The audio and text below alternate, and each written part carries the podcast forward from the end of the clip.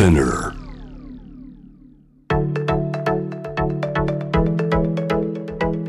伊藤忠 Dear Life, Dear Future Brought to you by 伊藤忠 SDGs スタジオ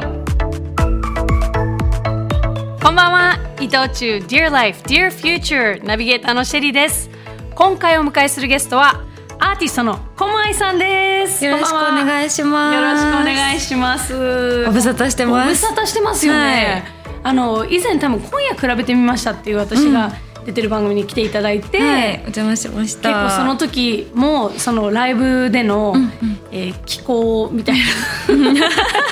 ライブのすごいパフォーマンスとか、はい。その時も正直スタジオはちょっとこうポカーンみたいなかね。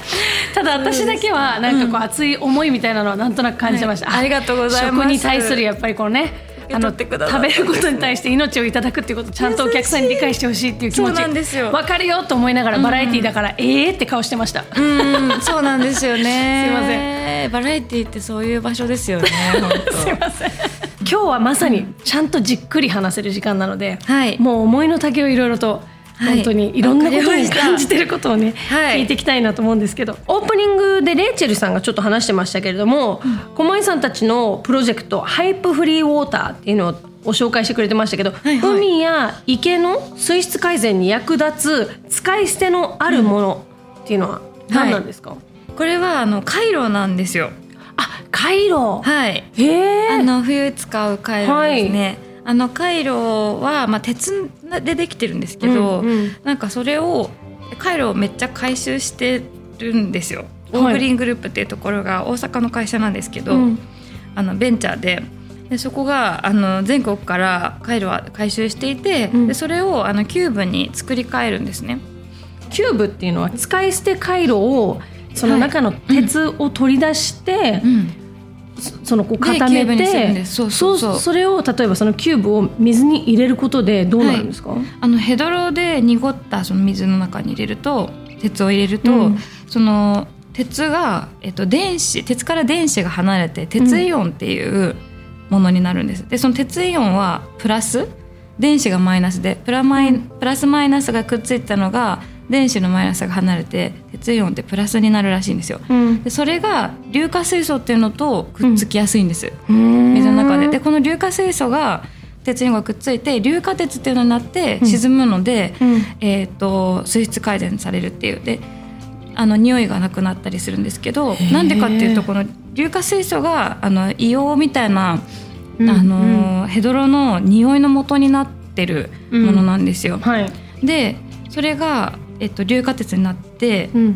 こう沈んだことで匂いがなくなるっていう。う。ん。うんであの他の物質とくっつきやすい状態じゃなくなるんですよ。なるほど。安定するので、うんうん。そうそうそういうふうに水質改善をするっていう。汚れがひどくならないそうです。で硫化鉄とか鉄イオンがあの増えることは実は海にとってそんなになんていうんですか負担じゃなくて、うん。むしろ鉄イオンで溢れてたらしいんですよ、うんうん。昔のなんか大昔の地球っても、はいはい。まだ生命が生まれる前の地球の海,、うんだいぶ大昔だいぶ大昔なんですけど、はい海はそうあの鉄で溢れてたっていう話をしてで逆に海が鉄不足になってるっていうのがん漁業とかで問題になっているっていう話もこれは東京海洋大学の佐々木剛教授っていう人がそのそれに取り組んでて私も、たちもこれのあの広告をしたいっていうことに、なんか宣伝したいって思った時にやっぱり仕組みが気になるし納得してからやりたいっていうことであのお話を伺いに行って、うん。それも記事になってるので。うん。ぜひ仕組みが気になる人はうんうん。見てほしいです、すっごい話が面白い方で、うんうんうん。もう止まらなくって、うん。あっちこっち連れてってくれたんですけど、うんうん。実験場とか、は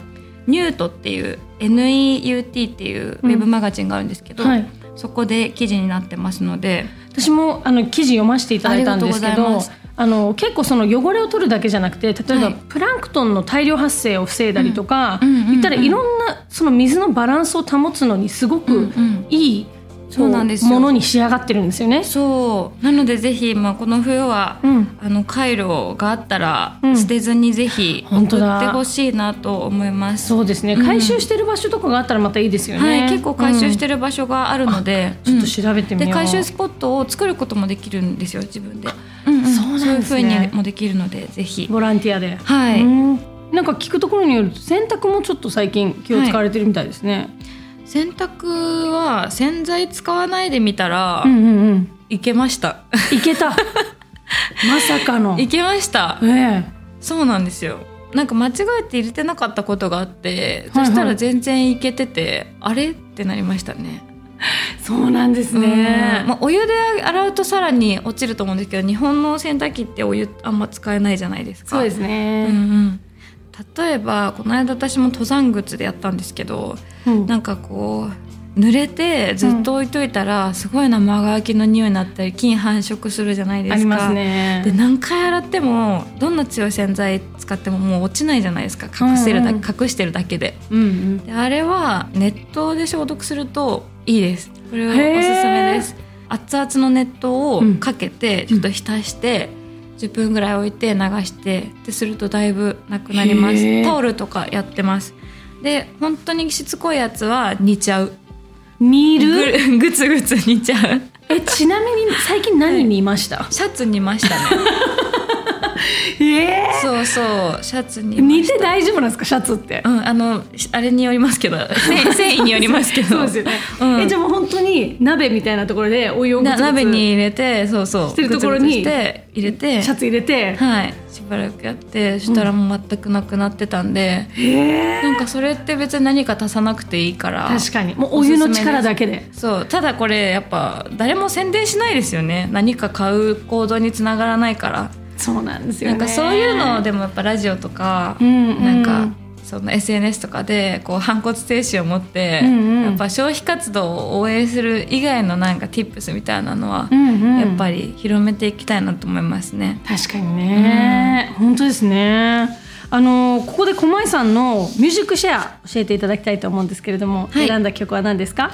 えっとちょっとディープなんですけど、まあ、夜だからいいよなと思って、うんえー Bulgarian Voices で「Legend」っていう曲です。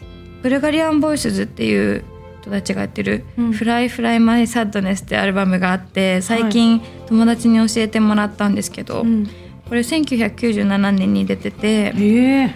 あのーまあ、聞いてすごいいいアルバムで感動したんですけどブルガリアンボイスってあるじゃないですか。ブルガリアンボイスのお姉さんたちとトゥバ共和国っていうとこがあってはい。トゥバのあのおじさんたちが一緒になって作品制作をしてるものなんですよ。でトゥバって方名が有名なんですけどはい。方名ってあの低い声で二重に声を出すやあつ？ーはい。なんていうのかな？地鳴りみたいな感じなんですけどその違う土地で育った文化とかあの、まあ、それが体を通して声になって出ていてでその全然違うこうテクニックがこんな風にこう噛み合わさるんだっていうのがうん。聞いてすごい感動して。うん。やっぱ環境問題もそうです、まあ、何でもそうなんですけど、うん。その分断を生まずにどうやったら違う国の人た人同士とか違う文化がそれぞれ違いながらあのより協力してお互いそれぞれでは生み出せなかったより美しいものっていうのが生み出せるかっていうのがなんか課題だと思っていてうん日本もそれをちょっと怖がってるところがあるなっていうふうに思ってるんですよね。うんうん。なんかその他の国の文化だったり技術だったりっていうのをよく学んでこうそれをまた新しい形に展開したりとかするのがなんか今までのこう日本の歴史を振り返るとこう宗教もそうだったりうん。あの鉄の技術とかもそうですけど多文化が共生するっていうことに私はまあ文化をなんていうのかなに携わるものなのでうん。興味があって、そういう意味ですごく感動したのでぜひブルガリアンボイスとあのそのトゥバ共和国の人たちの方名とかもなんかあこれがそうだなとかって聞き分けてもらえると面白いかなと思います。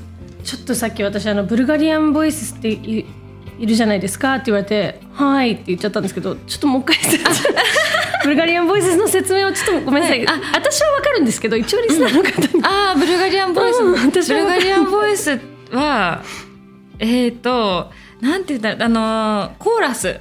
ブルガリアの人たちなんですか？あそうです。ブルガリアのなんていうか伝統的な、ううん。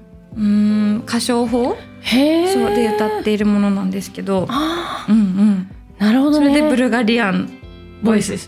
そういうことなんですねまあ本当にね環境問題ってもうもうあのお水のこともそうですし、はい。大気汚染もありますし、うんうん。でやっぱり世界中でこの気候変動によって、はい。あの豪雨とか洪水猛暑あと森林火災、はい。本当に異常気象がいろんな問題を起こしてるんですけども、うん一番狛江さんが今気になってるのって何ですか？えっとそうですね。気候変動をあの、うん。本当にやばいって捉えたきっかけは、うん。ティッピングポイントを知った時かなと思うんですよ。うんうん。ティッピングポイントってあのなんか説明なんかこう例えるとはい、海ってうん。ビーチ入るじゃないですか。はい。でこう浅瀬でチャプチャプ遊んでて、うん。でなんかだんだん先に行くと急に深くなってるとこがあって、はいはいびっくりするじゃないですか、うん。危ないみたいな、うん。でああいう感じでイメージしてもらうといいのかなと思うんですけど、温温度が今上昇してるじゃないですか気温が。はい。でそれがあのまあ1.5度に収めないとその生命活動が続けられなそうっていうことが、うん。IPCC とかで言われてるんですけどレポートで言われてるんですけど、でもそれがまあ例えば2度上がって3度上がってってだんだんだんだんこう上がっていくっていう。でもう本当にまずいってなった時にみんなで折り返してだんだん1度ずつまた下げたらいいじゃんっていう風に思ってる人も結構いると思うんですけど、うん。実はそのそのティッピングポイント避けれる確率は1.5度上昇した時点でもう50%うん。ぐらいなんですよ。絶対大丈夫とはもうすでに言えない状況なんですけど、うんあるところを超えるとその一気に上昇して歯止めが効かなくなるっていうふうに言われていてそれが一番怖いなと思ってることなんですよね。うんでなんでそういうことが起きるかっていうとアマゾンの森林がこう燃えたりだとか、えっと、グリーンランドの氷床が融解したりとか世界中のそのいろんな海水面が上昇したりとかいろんな要素がお互いにうまいこと噛み合っちゃって暴走するっていうシナリオがあって。うんうんでそれによってそのもう人間の手でどうにかできるレベルじゃなくなる今みたいな緩やかな温度上昇じゃなくなるところが来るっていうふうに言われてるんですよね。それがティッピングポイントです。でそのためにできるなんか活動できる時間は3年とか4年とかっていうふうに今言われてるんですけどうんそれを聞いてえやばいじゃんと思って。うんうんうん本当にやばいじゃんってなってだからあのいまだに日本ではその本当まあでもなんだかんだ言って経済活動大事だしうん環境のこともまあ守れたらそれはいいよねみたいなでもなんかそれってなんか2番目に大事なことだよねみたいな。一番ではないよねとかって思ってる人結構いる気がするんですけど、うん。本当に経済活動どころじゃなくなると思うんですよね。うんうん。その危機感がやっぱないのがある人はこの世の中で危機感がないことに苦しむしうん。ない人は別に何か言ってるけどうんでも大丈夫じゃんみたいな感じで。うん。あの私もそれすごく感じます。その意識を持ってる人とうん。持ってない人の差がすごく大きいなっていうことと、まあ私も意識を持ってる側の人なので、その意識を持ってない人がなんとなくこうちょっと楽観的すぎるなっていうふうに私からは見えるし、ん。もっと言うとやっぱりこう怖いことから耳塞ぎたいっていうのは人間としてすごく自然なことだなと思うんですよ。そうですね。だからそれってその環境問題に限らず防御反応ですよねコロナもそうだし、うん。悪いことが起きてるっていうことに対して、まあとはいえ大丈夫でしょって思いたくなるのは、うん。なんか人間心理としてすごく当たり前なことだなって思うので、その人たちのことはそんなに責めてなくて、うんうん。どちらかというとやっぱりちょっとその日本の場合は特にうん。それをなんかこう臭いものには蓋を文化で、うん。あんまりそういう話をしたがらないじゃないですか。こう、うん。なんかこう答えのないことを、例えば番組でも取り上げたくないし、はい。有名人もやっぱり声を上げづらいっていうのは本当に駒井さんがおっしゃる通り何か商品を売売ってる人は、うん。その商品を否定するようなこと言えないから。そうなんですよね。だからそういうこういうことを言っちゃうと結果的にその商品を否定することになるとか、っていう問題もあるし、ありますよねもうまあなんか歯に衣着せずまああのちょっと着せてますけどこれでも。なんかあの多少ね。なんかこう多少着せたり。もうでもやっぱ言いたいこと言わないと本当に後悔するなと思うから、なんか言うようになってでもそれはそれでこうやって今日みたいな、あのお仕事いただけたりとかなんかそれはそれで新しい世界がこう自分にとって開けてて、うんうん。なんかこう面白い機会がどんどん舞い込んでくるんですよ。うんうんなのでなんか仕事が減ったかというとそうでもなくて、はいまあ、そのそれは今のその状況が変わってそれでなんかそうできてるっていうのもあるんですけど、うんこれ話尽きないですね。そうなんですよ。シェリがお送りしています Dear Life, Dear Future 後半は駒井さんが社会的な問題に積極的に関わる理由と思いそして心が豊かになる自己肯定感が上がる取り組み駒井さんのセルフリスペクト伺いたいと思います。